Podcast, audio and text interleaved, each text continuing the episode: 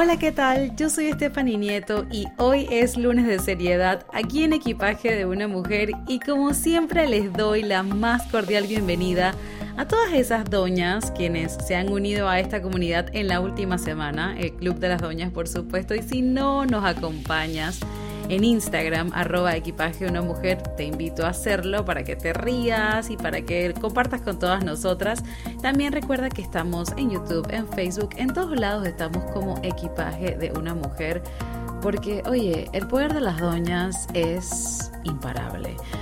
Pero bueno, todos los lunes el punto de encuentro es aquí en Spotify o para quienes disfrutan de leer mientras escuchan, también está la versión escrita en www.equipagedeunamujer.com donde además encontrarás videos, tutoriales, eventos, muy importantes los eventos que estamos haciendo bastantes últimamente, tenemos varios eventos próximamente, así que te aconsejo que definitivamente te des una vuelta por el blog.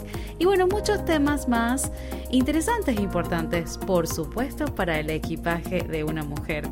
Y sin más, mis doñas, comenzamos. Y el tema del día de hoy es después de la tormenta. La procesión se lleva por dentro.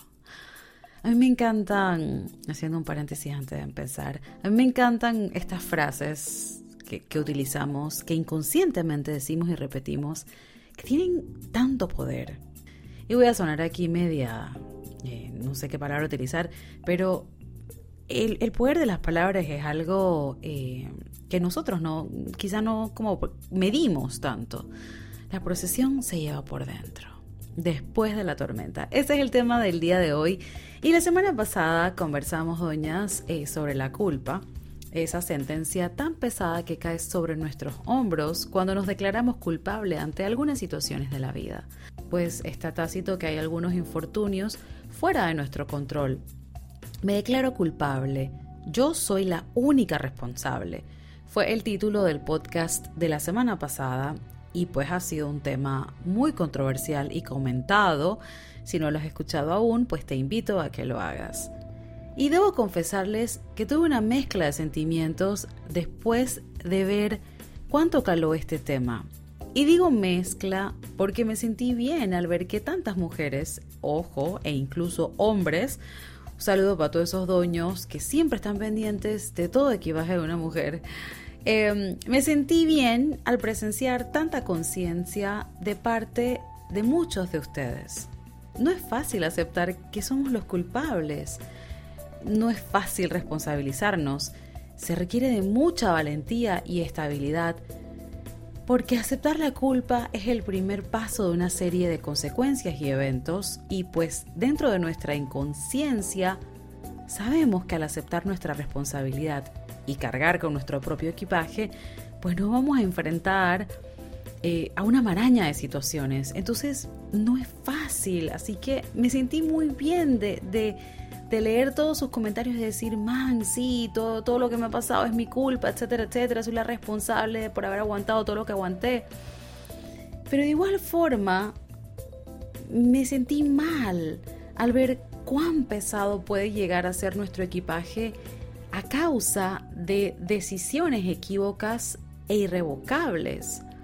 Cuán difícil es lidiar con las consecuencias. Cuán difícil es lidiar con el remordimiento. Wow, el remordimiento es algo extremadamente pesado, es horrible. Y con la culpa en sí, cuando caemos en cuenta de que las situaciones que estamos viviendo fueron provocadas y permitidas por nosotros mismos. Y había un punto en común en los comentarios de las tantas que me escribieron, frase influencer, y decían, no comprendo cómo permití todo esto, Stephanie. Fue mi culpa y fue mi culpa por no alejarme, por no irme, por quedarme ahí.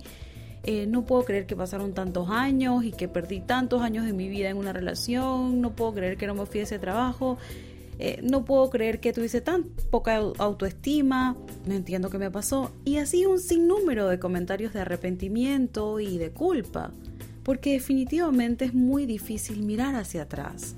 Ver todo el tiempo vivido. No me gusta decir perdido porque siempre, siempre ganas algo, siempre aprendes algo. Entonces, mirar hacia atrás y ver todo el tiempo vivido es difícil y mucho más es perdonar a esa versión de ti misma adormecida. Y aquí es donde quiero que hagamos el clic, que donde digamos, ah, ese momento de, realización o de entendimiento. Y es que en muchas ocasiones existe un proceso de desconexión. Y yo me autoanalizo, como siempre les digo, les hablo desde mi propia experiencia y yo creo y estoy convencida de que esa Stephanie adormecida del pasado estaba en un modo de protección, estaba como utilizando su mecanismo de defensa para poder sobrevivir. Quizá como lo que menciona Freud en su teoría de la censura freudiana.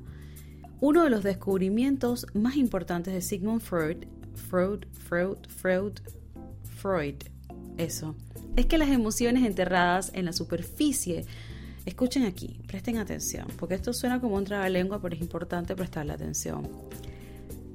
Él decía que las emociones, enterradas en la superficie del subconsciente, suben cuando nosotros estamos dormidos. Él habla del sueño. Cuando estamos dormidos, suben a la superficie consciente durante los sueños y que recordar fragmentos de los sueños pueden ayudar a destapar las emociones y los recuerdos enterrados. Él habla mucho de esto e incluso utilizó sus propios sueños como ejemplos de su teoría dentro de su obra más conocida, la cual me, fascina en realidad. No comparto muchas cosas con él, pero me gusta mucho la interpretación de los sueños, que es la obra más conocida de él. Pero ustedes se podrán preguntar, ¿a qué viene todo esto? Freud aseguraba que existía un límite o una censura cuando lo que soñábamos o lo que salía a flote en nuestros sueños era percibido como una amenaza a nuestras emociones o estado psicológico. Él llamaba a esto censura freudiana. Ok, te levantas y recuerdas que tuviste un sueño pero no te acuerdas de los detalles. Y por más que intentes durante el día, a veces simplemente no lo recuerdas. ¿Te suena esto familiar? Sin embargo, a pesar de que no lo recordemos, en ocasiones nos queda esa sensación en el cuerpo y no entendemos de dónde proviene.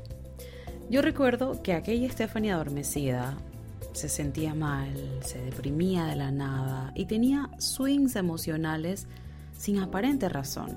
Lo cierto es que aunque no recordemos esos sueños y aunque haya muchas cosas enterradas en el subconsciente, algunas situaciones de nuestro presente, en nuestro momento actual, nos pueden gatillar lo que sentimos en determinado momento de nuestro pasado.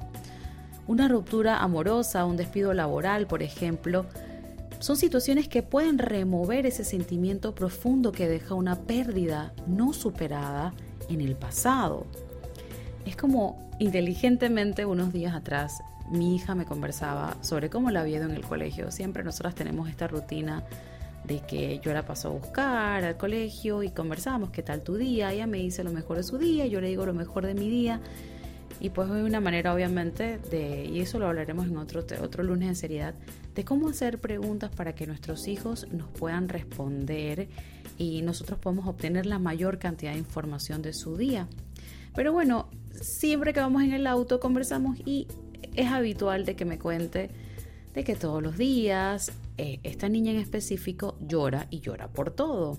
Situaciones en las que mi hija pues considera de que no debería llorar. Y me siempre me dice, mamá, no es normal que esa niña llore todos los días y por todo llora mamá. Y eh, me insistía ese día un poco como disgustada o molesta, incómoda la situación, porque siempre es lo mismo, como que le llaman la atención a la niña y todo el, todo el, todo el rollo. Y con el siguiente comentario me quedé boquiabierta. Me dijo, yo creo que a ella le, otra cosa es lo que le molesta o le afecta y por eso es que se pasa llorando. No es por lo que le pasa en la escuela. Porque yo sé que sus papás pelean mucho. Y yo me quedé pasmada del análisis tan coherente y profundo que mi hija había realizado y solamente tiene nueve años. Y sí, tiene muchísimo sentido. Cuando estamos heridos o tenemos una situación que nos afecta, estamos vulnerables. Y cuando escuchaba a mi hija y ahora analizando todo esto para escribirles, yo, la Estefania adormecida del pasado, no me permitía ser vulnerable como aquella niña, que de una u otra forma, por más molesto que le resulte a mi hija, está sacando ese dolor y está encontrando cada excusa para llorar y exteriorizarlo. Y no pude evitar recordar cómo hace 11 años llegué a aquel café en Buenos Aires. Sí, algunas ya se saben esta historia porque vieron el video de cómo empezó equipaje una mujer. Yo había llegado a la ciudad de la furia después de que al estar solo cinco días en Panamá, mi país natal para las que me escuchan en otros países, por cierto quería contarles de que estamos en más de 20 países ahorita mismo, lo cual me emociona muchísimo, pero no me voy a salir de contexto. Eh, yo había tenido solamente cinco días en Panamá y esos cinco días yo sentía que me moría, que me asfixiaba. No podía con la responsabilidad, no podía cargar mi equipaje y mucho menos enfrentarme a los monstruos. Si bien las situaciones que yo tenía que enfrentar no habían sido mi culpa ni mi responsabilidad porque provenían de mi infancia, pero superarlas y sanarlas sí era mi responsabilidad, pero yo no estaba lista, dolía mucho. Y bueno, deseaba seguir huyendo porque así había vivido durante más de cinco años, escapando con dos maletas, con la excusa perfecta que era mi trabajo, como una nómada, como gitana sin rumbo. Pero llegó el momento que tanto había evadido Entré en crisis, en catarsis, se me notaba en cada centímetro de mi ser. Mi rostro estaba completamente lleno de acné, mi cabello sin brillo, completamente opaco. Todo, absolutamente todo en mí gritaba auxilio. En el blog les voy a incluir fotos porque es increíble la diferencia entre esa Stephanie y la actual. Pero como les dije la semana pasada, la perdono, la perdoné hace mucho, no la culpo, porque ella me convirtió en quien soy. Y estoy eternamente agradecida por su valentía. Yo creo que cuando me bajé de aquel taxi a las 7 de la mañana en Buenos Aires y miré el edificio que sería mi hogar por los próximos meses, fue que entendí que había actuado sin pensar. Tenía 25 años. Y al entrar a aquel restaurante en la esquina junto a Tacuarí 94 y la Hipólito Yrigoyen, saludos si hay algún oyente en Buenos Aires, me recibió Marcelo. Yo estaba en shock. De camino del aeropuerto al apartamento, el taxista me preguntó, ¿y qué venís a hacer a Buenos Aires? Y yo le dije, ah, estudiar. Pero la pregunta retumbó en mi corazón. No, Stephanie, no viniste a estudiar, viniste a escapar, porque eso es lo que mejor sabes hacer, escapar. Pero seguí sonriéndole como si nada al amable taxista que me especificó que él no era porteño, él era de Córdoba, y lo logré engañar con mi sonrisa, porque la procesión se lleva por dentro, por supuesto. Pero a Marcelo no. Por alguna razón, Marcelo me demostró que la procesión no se lleva por dentro. La procesión es visible, es palpable. Recuerdo perfectamente sus palabras cuando entré. Buenos días, morocha, bienvenida. Me sirvió un café, me brindó la clave del wifi y me regaló un mapa porque él pensaba que yo estaría unos días en la ciudad como turista. Marcelo era un hombre y les confieso que se me quiebra un poco la voz. Eh, Marcelo era un hombre como de unos cuarenta y tantos años, morocho, como le dicen a las personas de piel morena en Argentina, un poco regordete. Y también se aseguró que supiera que no era porteño. Entonces yo empezaba a entender que para los de provincia era importante dejar claro que no eran porteños, ¿no? Y me contó que tenía una hija como de mi edad más o menos, un par de años menos quizá, y me dijo, metí la pata, jovencito. Y aclaró con una carcajada. Y yo tenía mucho miedo. Yo estaba aturdida. Hacía solo tres semanas yo había renunciado a mi trabajo, tenía 25 años y decía, ¿qué voy a hacer? No, no. Tenía tantos años trabajando en lo mismo, con, con la misma gente, acostumbrada a ese mundo de Peter Pan. Y había renunciado no de la mejor manera, tenía mucho, mucha rabia, habían muchos roces y estaba muy inconforme con, con cómo se habían manejado las cosas. Y yo sentía que habían muchas injusticias, pero en realidad lo que había pasado con mi trabajo eran me había removido recuerdos y cosas que yo no había sanado, pero eso obviamente no lo supe mucho tiempo después y renuncio y digo, ¿quién hace eso? ¿Quién renuncia a un trabajo en el que te pagan absolutamente todo, que viajas gratis? Pero bueno, se habían acabado los, los viajes gratis, la vida de Peter Pan, se había acabado la vida de gitana y tenía que enfrentarme a la realidad. Y estaba ahí y hacía solo tres semanas había renunciado a este trabajo y solo hacía cinco días que había decidido volver a mi país para en teoría quedarme. Y ahí estaba, viendo cómo se enfriaba mi café ante mi despavorida mirada. Y Marcelo pareció ponerse feliz cuando le indiqué que me quedaría unos meses.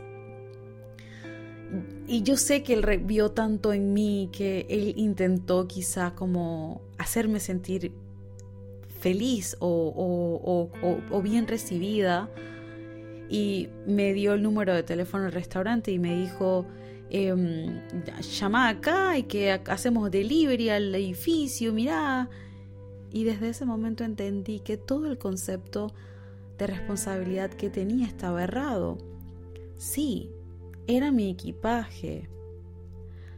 Yo era responsable y soy responsable, pero aceptar ayuda en esos momentos de vulnerabilidad no me hacía no me hacía débil ni mero responsable. En ese instante necesitaba una palabra de aliento, necesitaba que alguien me dijera, todo va a estar bien. No quería preocupar a mi mamá y sabía que lo primero que me iba a decir cuando le contara cómo me sentía era, regrésate. Y en el fondo lo deseaba, pero a la vez sabía que había tomado la mejor decisión. Entonces, Marcelo se convirtió en una figura de seguridad para mí, sin él saberlo y era alguien que se preocupaba por mí como un padre, porque era evidente que yo no estaba bien. Luego de instalarme en mi pequeño monoambiente, le puse el cuchitril, porque era un apartamentito chiquitito de madera y era un cuchitril. Eh, pero fue el lugar que sané. No poseía ventanas, estaba lúgubre como yo en ese momento. Y cuando me arreglé, pues dispuse a, me dispuse a comprar víveres. Estaba ahí, empezando de cero. Ese sería mi hogar, pero no tenía la más remota idea de lo que iba a hacer. Recuerdo que desempaqué lo poco que había llevado, que era todo lo que yo tenía eh, materialmente hablando, como les conté la semana pasada en el capítulo pasado. Y saqué lo poco que tenía, lo guindé en, un armario y me di cuenta de mi vulnerabilidad. Eso era todo lo que yo poseía, aparte de, bueno, tenía una casa y tenía un carro propio ya en, en, mi país, pero, pero ya eso era realmente todo lo que yo tenía y me di cuenta de cuán frágil estaba. Y solo sabía que iba a tomar unos cursos Y de resto, todo me pareció una gran locura. Estaba responsabilizándome por mi vida, estaba haciendo lo que tenía que hacer. Había dejado un trabajo que ya no me hacía feliz, había salido de una relación que me hacía supremamente infeliz y había decidido responsabilizarme de mí y de mis decisiones. Y salí, caminé hacia donde Marcelo me había indicado que había un Carrefour Express, un supermercado. Y al momento de pagar me ofrecieron llevarme luego los paquetes al apartamento. Y dije, no, por supuesto que no. ¿Quién es este tipo que me está ofreciendo llevarme los paquetes? No. Yo no confiaba ni en mi sombra.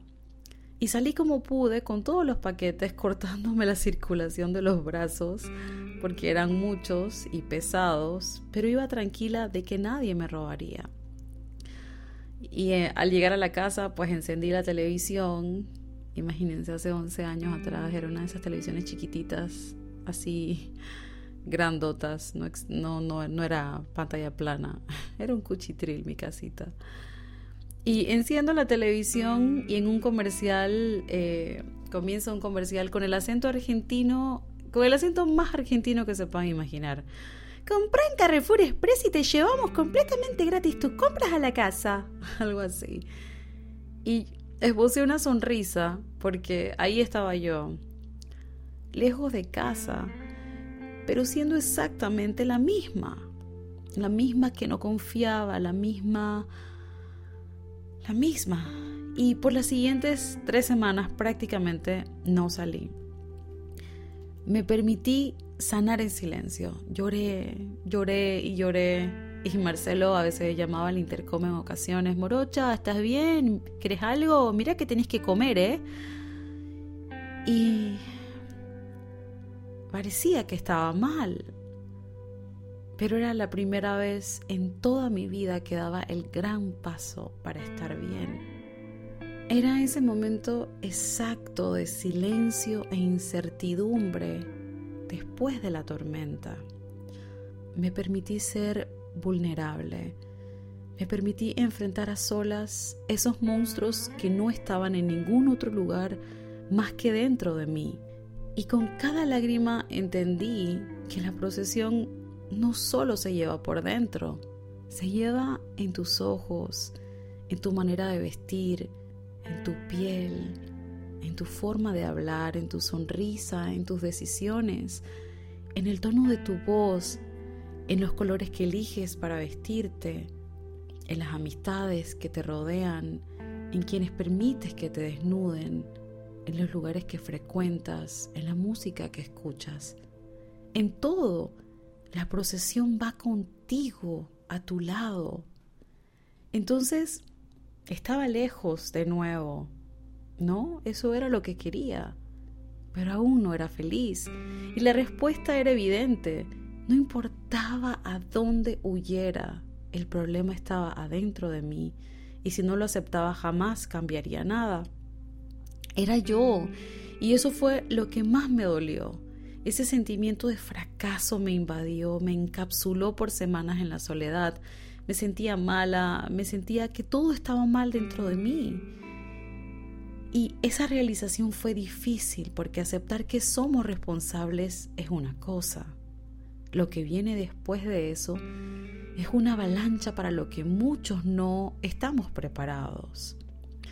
Por eso cuando muchas me escribieron diciéndome, frase, influencer, que no podían creer todo lo que habían permitido o aceptado, me vi reflejada en ustedes. Y te entiendo porque lo viví Duele entender que no importa que tu entorno cambie, porque nada cambiará, el problema está en ti. Y no importa que te cambies de trabajo, no importa que te mudes de país, que te alejes de quienes te lastimaron, ya para culminar, no importa que desees empezar de cero, no importa, porque cuando no se ha sanado, se empieza en números negativos, ni siquiera en cero, se empieza en menos 20, en menos 5, menos 10, porque nos seguimos topando con situaciones que resuenan con, con nuestro subconsciente y que nos remueven nuestros recuerdos aunque no nos demos cuenta. Vamos desconectados porque la conexión a veces duele. Estar presentes a veces duele. Entonces, sin darnos cuenta, doñas, para protegernos, la censura en nuestra mente sucede para seguir, para sobrevivir. Y sí, duele aceptarlo, pero toca seguir. Recuerda que, inocente o culpable, todos tenemos derecho a un abogado ante la ley. Y es igual en la vida.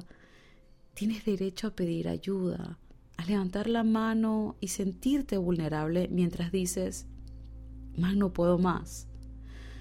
Tienes derecho a un Marcelo que se preocupe por ti, que te anime cuando no puedes más.